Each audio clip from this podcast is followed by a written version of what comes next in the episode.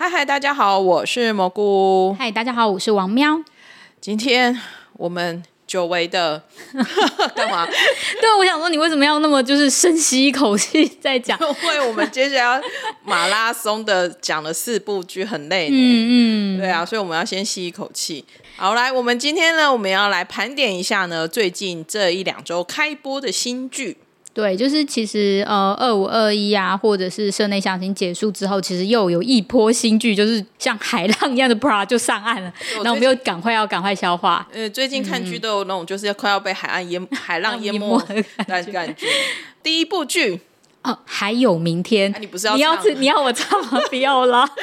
刚刚有人在那边唱薛岳的《还有明天》，然后唱的很开心。我说：“那你要不要就是用这部开场？”他就又说起来，我害羞。好啊，那我们首先现在来聊的就是《还有明天》。那其实它的韩文很简单，叫做就是明日啦。对，明日。对，那台湾还是稍微翻的诗情画意一点，就是还有明天。这部剧呢，其实当初我那时候在看就是韩剧新介绍的时候，我就。对这部戏是有兴趣的，因为他又来到了阴间。对，呃，蘑菇非常喜欢这种不同宇宙的，就是呃的题材。对，就是阴宇宙的题材，我自己把它发明叫阴宇宙的题材。可是因为他们都会有不同的 setting 啊，就是像《与神同行》啊，或者是德鲁纳酒店啊，或者是像那个双甲路边摊，大家都有各自的这种设定。对，所以我觉得这就是有趣的地方，那是大家都可以想象的一个宇宙。嗯，那但是呢，里面呢都会有，就是一定都是跟你想象的不一样的，就是它有很高科技。哦，对啊，他们真的是现在都是什么科技阴间吗？对啊，比如说像像明日这边呢，还有明天呢，它就是会有一支 A P P。哦，对，它可以侦测他这个人的现在想要自杀的比率。嗯，因为我们应该先说一下它的前提，因为他们是呃有一个叫做走马灯，他们算是。地嗯，他们也不叫也不叫地狱了，也不是那个，他们是一个阴间，它有点像是就是把人就是死后接去地狱或者是的那个过程中间的那一个过程嘛，他们就叫做走马灯，因为有点类似你到最后的时候，我们不是俗话说，当你在最后的时候，人生就会像走马灯一样跑嘛，所以他们可能因为这样就叫走马灯，然后还有帮们帮你制作走马灯影片的单位，对，然后在那边，然后他们也会有就是呃。那个叫做引渡组，那其实就是阴间使者啦，因为他们就会呃用很多不同的组，就像真的像公司一样，然后还有会长，对。对，然后会长就是那个玉皇大帝，叫玉皇。嗯，然后我觉得很有趣的地方，他们就会用这些呃不同的名称，然后来代来替代我们传统熟悉的呃阴间的这些。呃，想法这样子，对，为什么会有一个危机管理组呢？就是因为玉皇大帝收到就是来自阴地狱的跟的抗议，就是说现在人太多了，塞爆了，塞爆了，拜托你们控制一下下来的人数。而且，而且你知道。不只是地狱塞爆了，而且重点是因为少子化的关系，所以他没有办法轮回，就是出不去。所以 我觉得这很有趣，哎，这设定其实很可爱。对你想想，真的有道理，因为如果有进有出嘛，但是如果你出不去的话，那原来在这边真的就是库存会很多。对对啊，所以他们就是为了这样，他们就是他们的危机管理就是管理就是人下来的人数了。那所以他们就是有一个危机管理组的组长。叫做巨烈，那其实是金喜善饰演的，然后他就带着他下面原本是只有一个代理，然后呢，接下来主人公呢就是男主角呢，就是呃某个程度上他其实就是不，他就是那种呃，我觉得还蛮典型那种很。算是男版的傻白甜嘛，就是 就是很很热情，然后想要做就是新人。新人，然后想要做什么事情，然后就是因缘际会之下呢，反正他就撞到他危机管理组在处理事情的时候呢，他以为他是要来害他们的，结果没有想到呢，其实他是要来拯救那个想要自杀的人，但是他自己就不小心也被卷进去了，他是在阳间，他变成是植物人。对，就是这样，灵魂还可以去吗？对不对？对。然后玉皇大帝呢，就是他们为了等于就是产生了这个意外的事件，所以他们就想说，那要怎么弥补？这个过错，对，所以就先让他等于是跟他交换，说他如果在走马灯工作六个月还是几个月之后呢，他可以换，等他清醒过来之后呢，他就会有很美好的未来，一帆风顺吧。就是你要求职就求职啊，你要有什么就有什么。嗯，对。那所以故事呢，其实就从这边展开的。接下来呢，他其实到现在，呃，我们录音的这一天呢，他大概是出到第五集。那如果上架的时候，其实应该已经还应该是六七七八集出来了。对对对，那不过没有关系，反正重点他就是都在讲说他们怎么去拯救这些想要自杀的人。那这些想要自杀的人呢，他的他一定是有很辛苦的事情，或者是无法过去的难关。那他们就是用尽各种方式去拯救他们，比如说甚至是要回到过去，或者是回到他的记忆里里面然后去找出那些原因。因为呃，像剧恋，就是他就会觉得说，自杀就是你死亡，那只是那个果，不论是你是意外死亡，或者是你是自杀，这些东西都只是果，但它是有很多就是原因。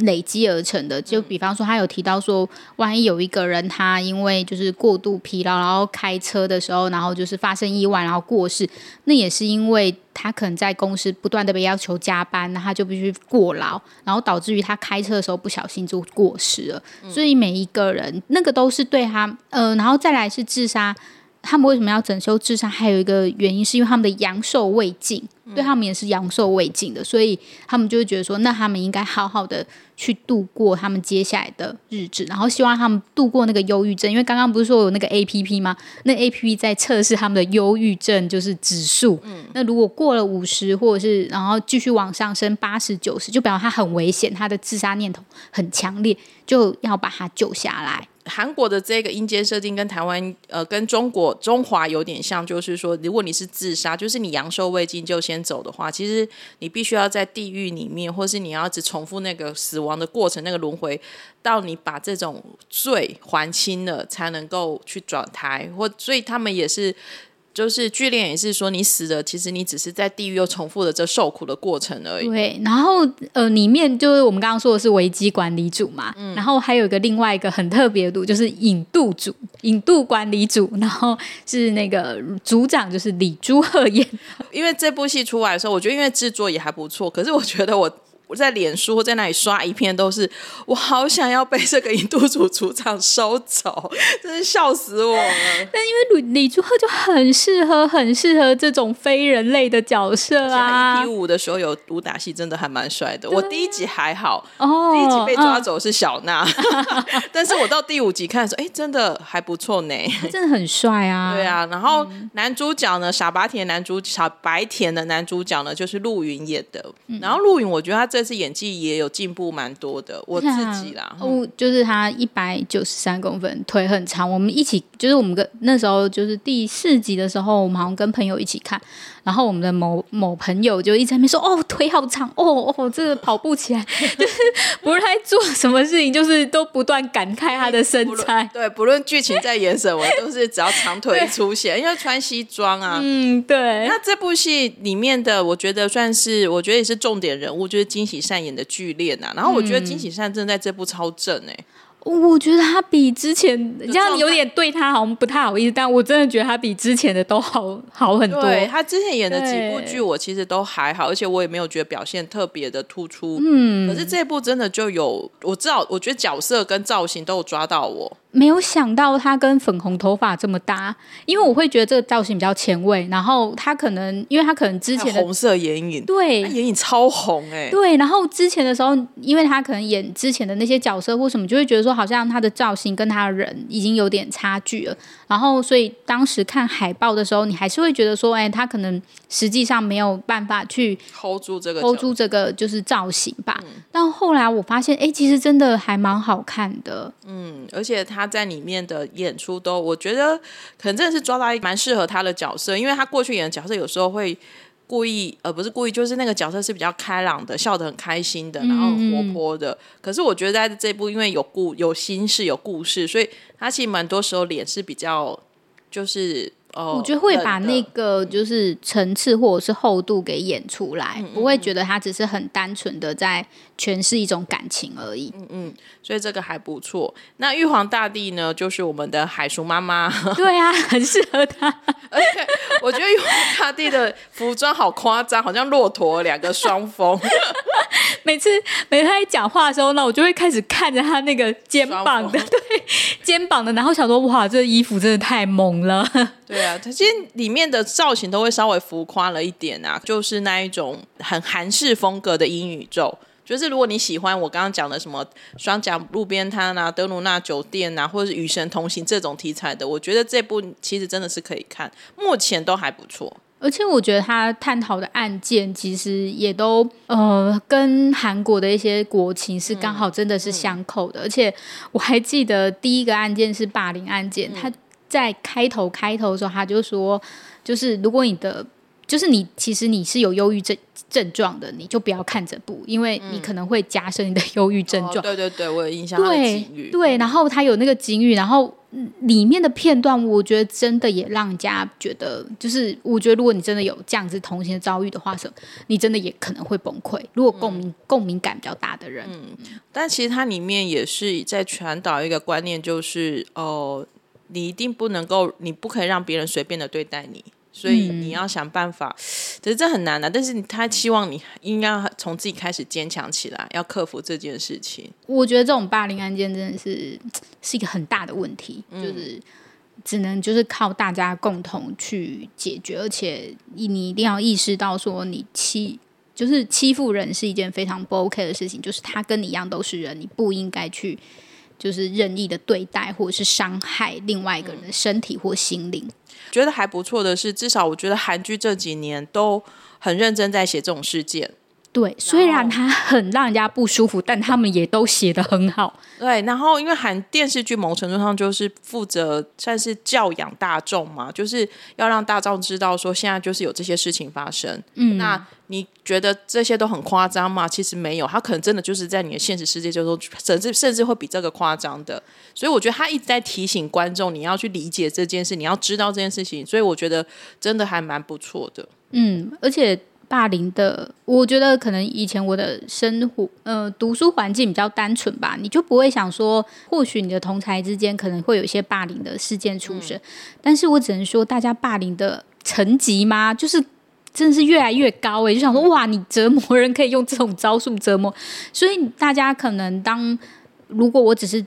单纯的自己以自自身的经验，我就会觉得，哦，霸凌大概就是那样吧。但是如果你去看了以后，你才会知道说，原来这会对别人的身心灵造成多么大的影响，然后你会去重视它。已经都到虐待的程度了啦。对，没我错，觉得是到虐嗯待的程度。对，我目前为止，我应该是都会顺顺的把它看完。我觉得是真的都还不错看，而且帅，就是大家都很帅，嗯，很好，这是非常必要的，非常肤浅的定要的。，非常与肤浅的生同行也是啊，大家都很帅，就是华丽丽的长腿。对对对，那个一定要，场景是一定要的，对，嗯，这就是我们在还有明天的一个解说。那就是如果你也喜欢这部戏的话，也可以该跟我们分享。那接下来呢，我们要来看的讲的第二部剧呢，我相信其实也算是今年的重头大戏。对，而且在还没有播出前的讨论，就是期待度就非常高了那。那时候演员名单唰一出来的时候，大家就哇，哇，这是就是这个只有好，我们这个这一部叫做《我们的蓝调时光》，赶快先讲，不然大家想说我们又要讲哪一部？哎，他的那个主演，你你请四个很大咖的人就算了，他起全拖拉裤哎。对他是一拖拉裤，只有卢编卢锡金呃卢锡金编剧可以做到。因为它里面的每一个人其实都可以拉出去单独演主演一部韩剧。嗯，没错，大家愿意就是看在编导的面子上，然后说好，我去当一个小角色，或者是我演演个几集或什么的，那是不容易的。所以又突然又觉得本人也是很会试英雄，因为呢，就是卢锡金编剧啊，卢锡金编剧的第一的让我很喜欢那部戏就是《他们生活的世界》，我又要再讲一次。从那时候我就觉得卢编真的很厉害，然后他真的一路写了很多这种剧，而且他每一部剧的制作、每一部剧的取材、每一部剧的深度都都不一样，都比上一部更深、更厉害。我觉得这次很强的是，他直接挑战了四组哇 CP 嗯，在围绕着在一个渔村济州岛的一个生活，然后整个展开就很可怕。可是卢边的功力真的很强，因为我们其实都知道，韩剧有时候开场前二到四集，有时候还是很碎，然后还是很冗长，甚至就是你就知道他在做剧情介绍而已，其实故事都还不会展开。可是卢边就很强，他在开头前二十分钟，很快就让你知道每事情是怎么发生，然后很快让你抓到大家每个人的背景故事，然后我已经在走故事了。对。然后你知道他这一次总共讲的是十四个人呢、哦，对，然后的那个故，而且他是从七十几岁横跨到六岁，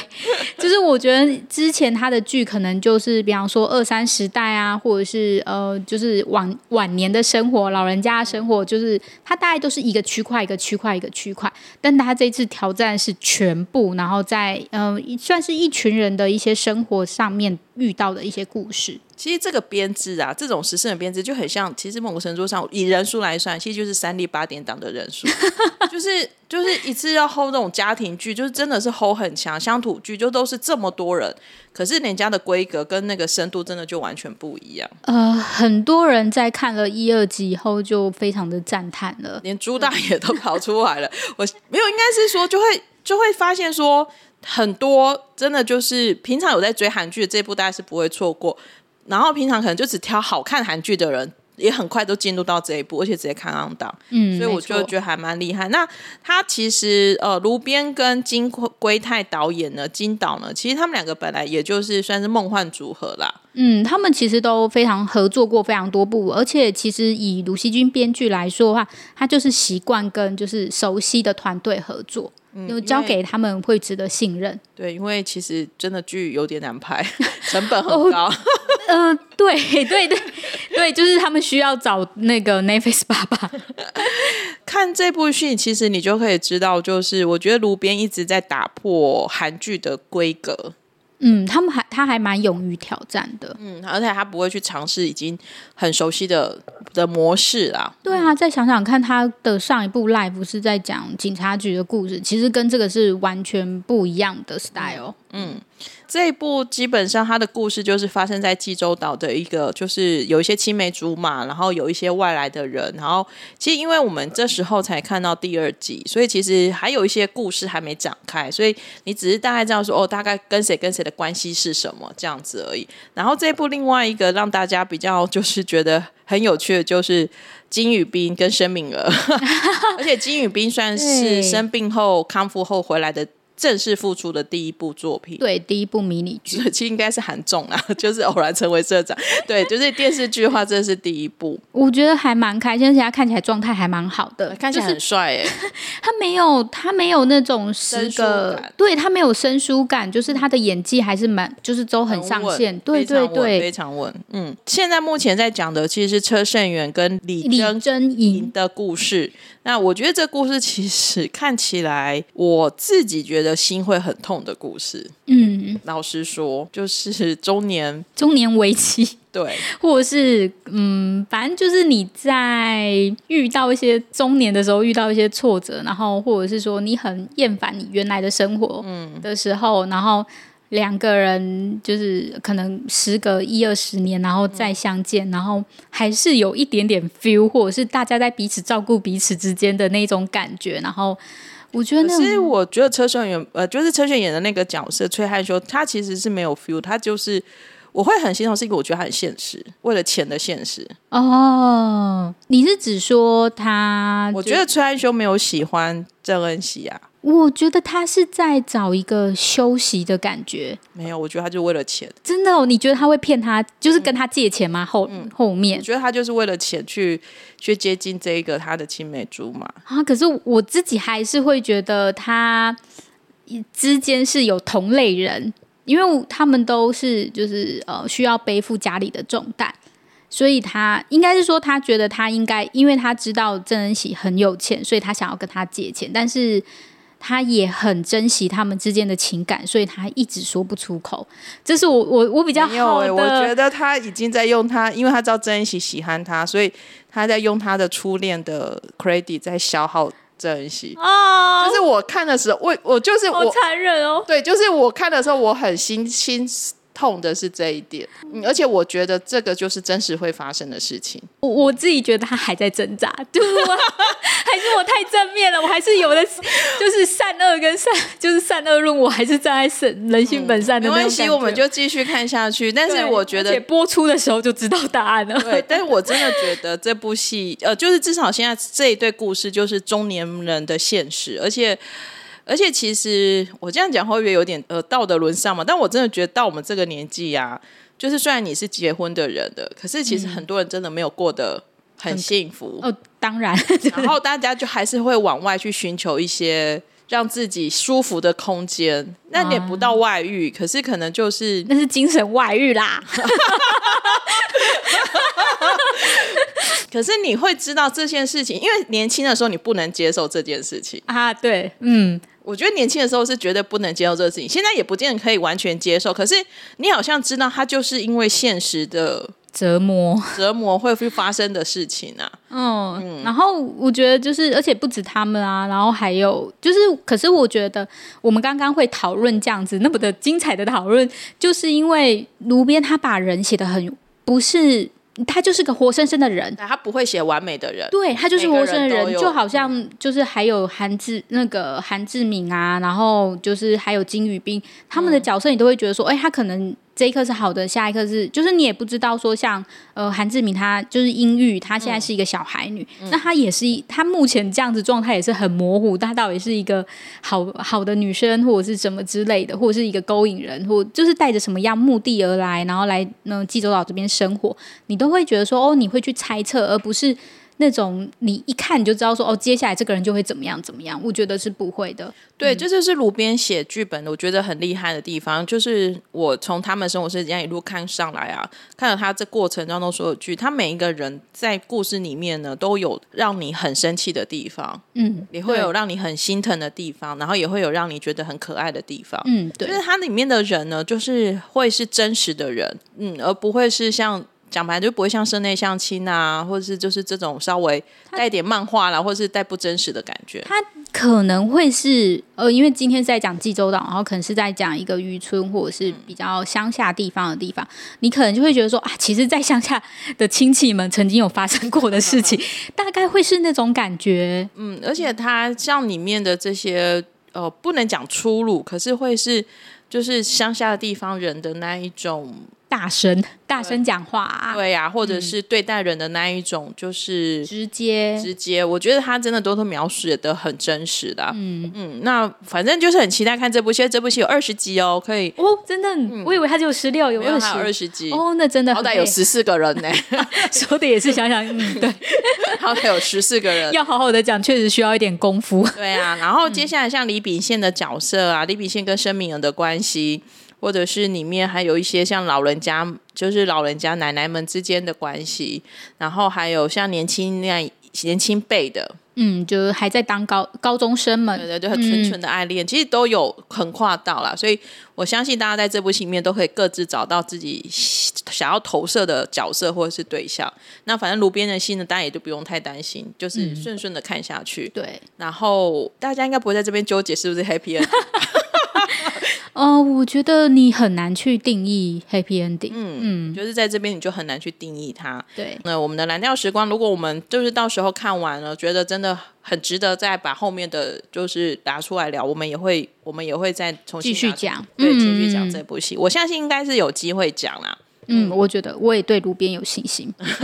好，那这就是我们的蓝调时光。那接下来第三部戏呢？我觉得三四呢，其实是因为我们今天要讲这个特辑，然后呢，我原本第三部跟第四部就真的没有很想要很快看，但为了讲这次的特辑呢，就是这两天呢，就是一定要把它看完，我才能去睡觉的状况看完的，可是都还蛮好看的。那第三部我们要讲的是《我的出走日记》，这部戏的编剧是很有名的厌世编剧，没有啦，开玩笑。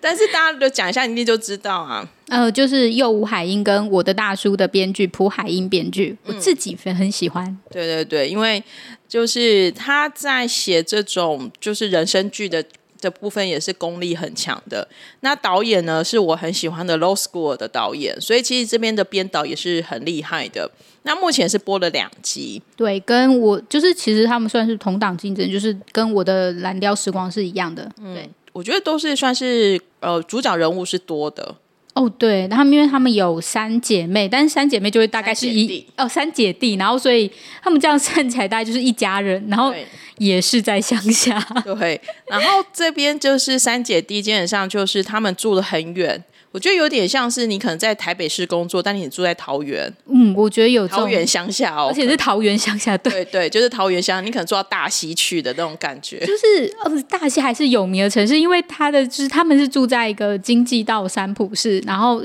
该应该是一个虚构城市，因为我去查了一下，就是并没有这个城市。我觉得有趣的是，所有的人都不记得他到底住在哪，就是他的旁边的同事或者是甚至是女朋友都会说：“哦，你大概就住在那里。”就比方说，好，你大概就住桃园，但说你住桃园哪里就忘记的、那一种小地方，很乡下的地方。因为光看他们，就是他们要先搭公车去坐地铁，然后从地铁再进到首尔市，也要一个小时多的时间。通勤真的很痛苦，大家都应该这里可能真的只有正在听的观众也正在通勤中听这一部啊，那、他应该知道，就是通勤真的是很消耗体力。就是你虽然就是站在那边，或者是你坐在那边不动，但是其实它某种都不知道在耗损你这些什么东西、其实我觉得第一集的开场就可以知道这三姐弟各自有各自的痛苦跟厌世的地方。嗯，我自己在看的过程中，我觉得最最有感触的就是，其实你每天都以我们都跟他们一样，就是每天就是日常上班下班，日常上班下班，然后中间你可能有一些不得不要去做的一些人际交际，然后骂着一些人，然后说一些事情。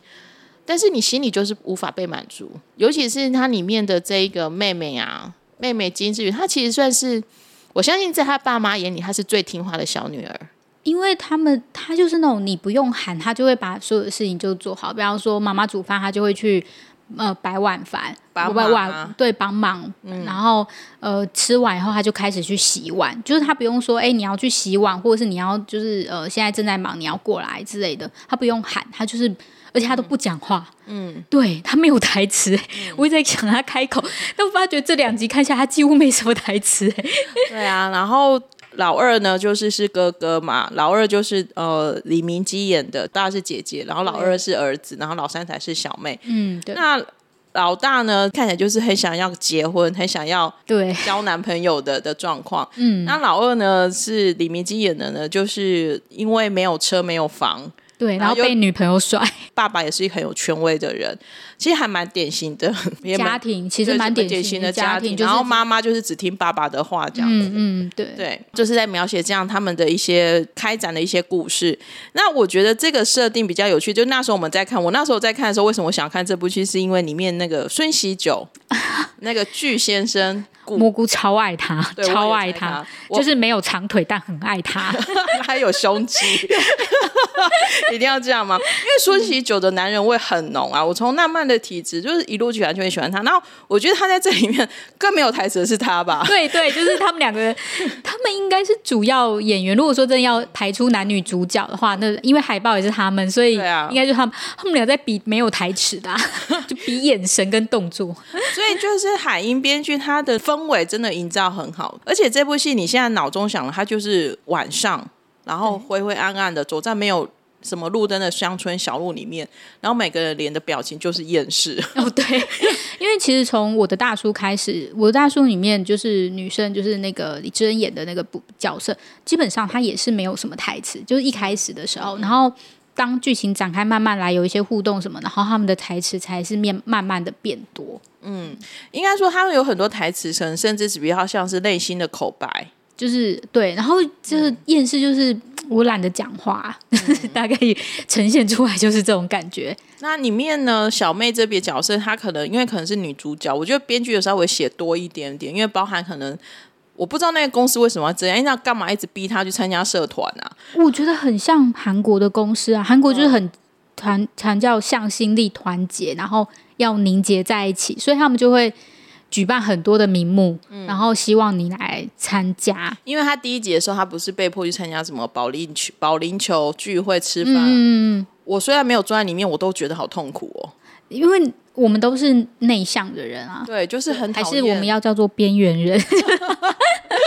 就是你不喜欢那个场合，然后你也不喜欢交际应酬。我觉得台湾人比较轻松嘛，就是如果你是你就会很不要坦然参加就说我不要参加，对对，就会被除，但除非你很没有勇气，就是你没有勇气拒绝，然后你要嗯去，那很当然也有这样子的人。那像我们这种就是。呃，是社会就是上班好多年的，就会说那我就不要去，就是可以比较明确的或者是偶尔一季去一次就好，我没有办法做到每个礼拜都跟同事聚。对，然后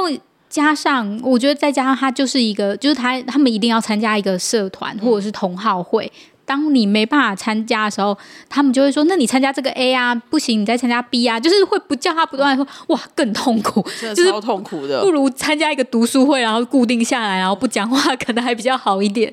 他在描述那个过程当中，你就可以知道说，天啊，这个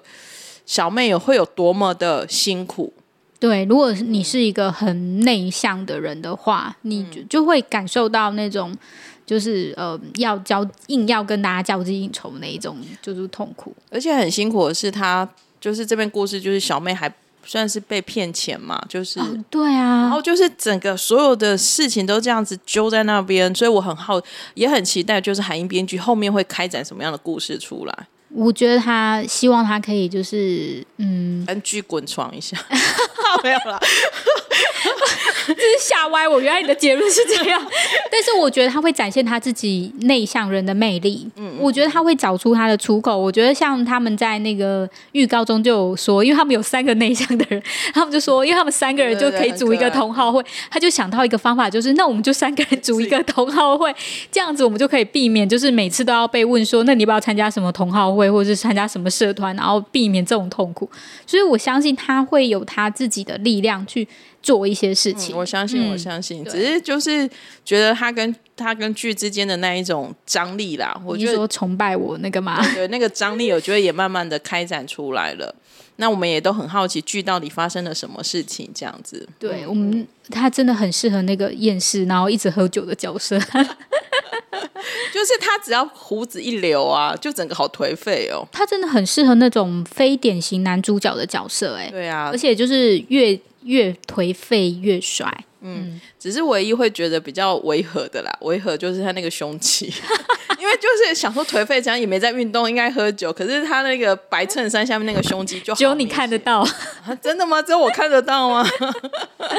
不好意思，嗯，然后反正我很，我也是还蛮期待，就是这一部虽然就是可能就是风格比较不太一样，可是我觉得大家都在探讨的都还是哪一种对于人生的一些想法跟解脱吧。对。然后喜，我是觉得，如果你喜欢我的大叔的话，那就一定要来看这一部了。嗯嗯嗯，好，我们就很期待。然后呢，最后呢，我们要来聊的这一部呢，就是台湾人非常爱的李准基。对他，听说他有一定的市场，有啊，他对只要他在每一部在台湾都有都有很好的，就是台湾在台湾呐、啊。都有很大、很很好、很好的回，响。而且你只要每次看他新剧的发表会啊，一定都有台湾准基的算是粉丝们吧，就是会送很多那个米啊什么过去的，就真的蛮强。对啊，而且但我觉得他对粉丝也很好。嗯嗯那李准基这一部呢，叫做《Again My Life》，然后他是有翻中文吗？没有。好像没有，然后再一次人生，我对，可能我觉得就是翻什么都好像有一点就是怪怪的怪怪的，然后会有点怂，所以不如就用就是英那个就是直接用英文好了。嗯，然后这一部是在 Friday 独播，它这一部我觉得稍微跳出来讲比较特别，是我那时候看的时候，我吓到说，哦，它是 Few 制作的，就是就是香港的电商，然后呃香港的电信公司的那个 OTT 品牌，算是整个东南亚 OTT 品牌啦，然后可以掏钱出来投资韩剧，就是跟 Netflix 拼了。对，而且我觉得这样也代表说，其实李准基在东就是亚洲市场是很有、很有人气的。嗯，那他其实他算是改编同名的长篇小说，男主角呢就是金希宇，那他是一个检察官，他这也算是在底层生活的人，然后呢，他为了为了要打 打败腐败嘛，就是喊他心中有一些想法，所以他就是考了学弟检定测验，然后考了三次之后，最后才当到检察官的。他就是正义感非常的强烈，然后嫉恶如仇的那一种检察官。只是说他在办案的过程当中呢，他就挂了。因为他嫉恶如仇，因为他想要挑他的应该说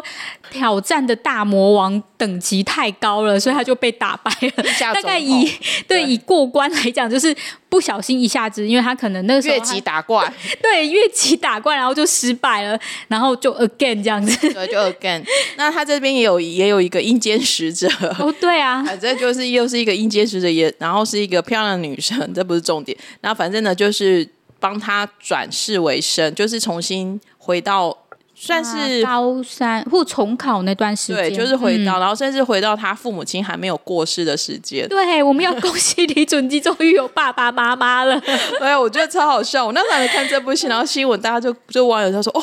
终于准基有一部戏有爸爸妈妈，而且是活着的。”我真的笑到一个不行。对，我觉得哦，对，但想想他真的历年来很多部戏，真的都还蛮坎坷的身世。就是你想到李准基，你就可以想到他接的戏。风格就是这种的，对。但是我觉得就是，但这一次因为他 get my life，所以他有机会去挽救这件事情，这件遗憾的事情。那我自己在看前两集的啊，其实重点都是在看他的武打。哦，对啊，他真的好爱武打，那打的也很好看。对，当然这就是他的强项。对，那可能我不知道后面还不会打啦。可是像就是，当然还是我觉得一定继续打。对，但是他前两集的那一种武打格斗，而且因为李准基就是有名的，就是他是不靠替身的。所以，所以你可以看到在里面就是那个踢呀，就会觉得不愧就是李准基，对他真的就是打好打满。嗯，故事基本上呢，目前看的时候才前两，我看看前两集而已啦。所以目前故事大概就是就是着重在他就是越级打怪失败之后重新来，然后开始重新布局。对，然后因为他。我觉得他在这样子，呃，再一次，比方说他改变了一些命运，比方说他让他爸爸妈妈就是活下来了，然后所以他也多了一些，就是第一次他人生中没有遇到的新人物，嗯然后或者是他做了一些，他就会想说，哎，为什么？我在前世 上一辈子没有遇到这个人呢，然后比方呃，就是为什么这个人不在我的人生当中？那他觉得这个人还蛮不错，那他就可能把他救下来，嗯，就是让他让他在他的人生当中当，就是会打造自己的复仇者联盟。对啊，我觉得这还蛮厉害，因为 因为他。呃，因为你知道再来一次，那就因为有前面事件累积嘛，他就开始去健身，因为他知道健身对他 也很重要，因为他还要打包拜那个奇，就我不知道一个神秘人物那样子，然后他也知道理财的重要性，所以就是第三集的时候，就是那个李顺斋爷爷就出现了，因为他就是一个什么方，就是那个法拍，就是房地产拍卖的传奇，然后他就去跟他学说，哦，我要如何的赚钱，用房地产赚钱，是不是很聪明？没有啊，因为你从如果我重新活一次，你就会先买房子了吗？要先买房子，也会买台积电，好吗？对，是不是？如果回到十八岁，我一定会跟我妈说：“来，钱拿出来，我们来买台积电。”对，所以就是对，没错，所以他就开始重新的去布局，然后他会知道说哪个人是可用，或者是哪个人接下来他是腐败的一方。那我觉得这个还蛮有趣的，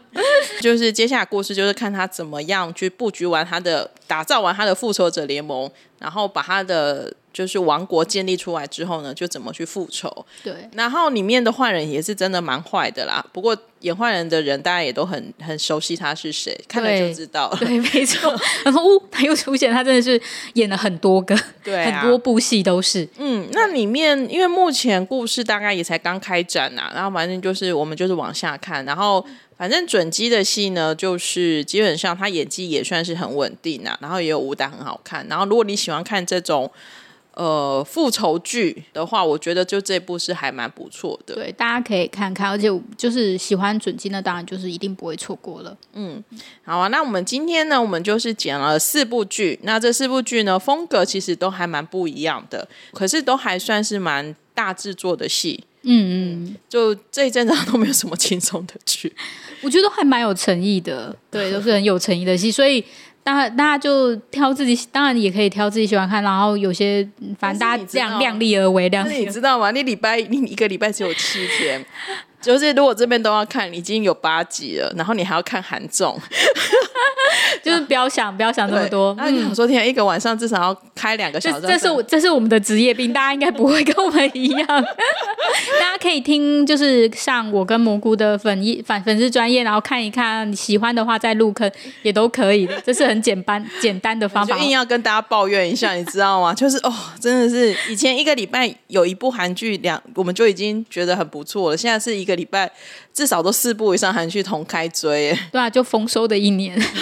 超可怕的一年。好哦，那我们今天呢就先聊到这里了。刚刚过程有讲的，如果这些戏呢都后面也都很好看，然后真的觉得精彩绝伦的话呢，我们都会还会再帮他录专辑。那也希望呢，就是各个都是收视率往上升。而且现在因为有 OTT 啦，所以其实收视率也不代表什么，因为你可能现在没有看，你还是都会去 OTT 再把它看完的。嗯，对大家的讨就是讨论声量都还蛮不错的。嗯，各有各的的族群啊。好哦，那我们今天就先聊到这里了，谢谢大家，大家拜拜。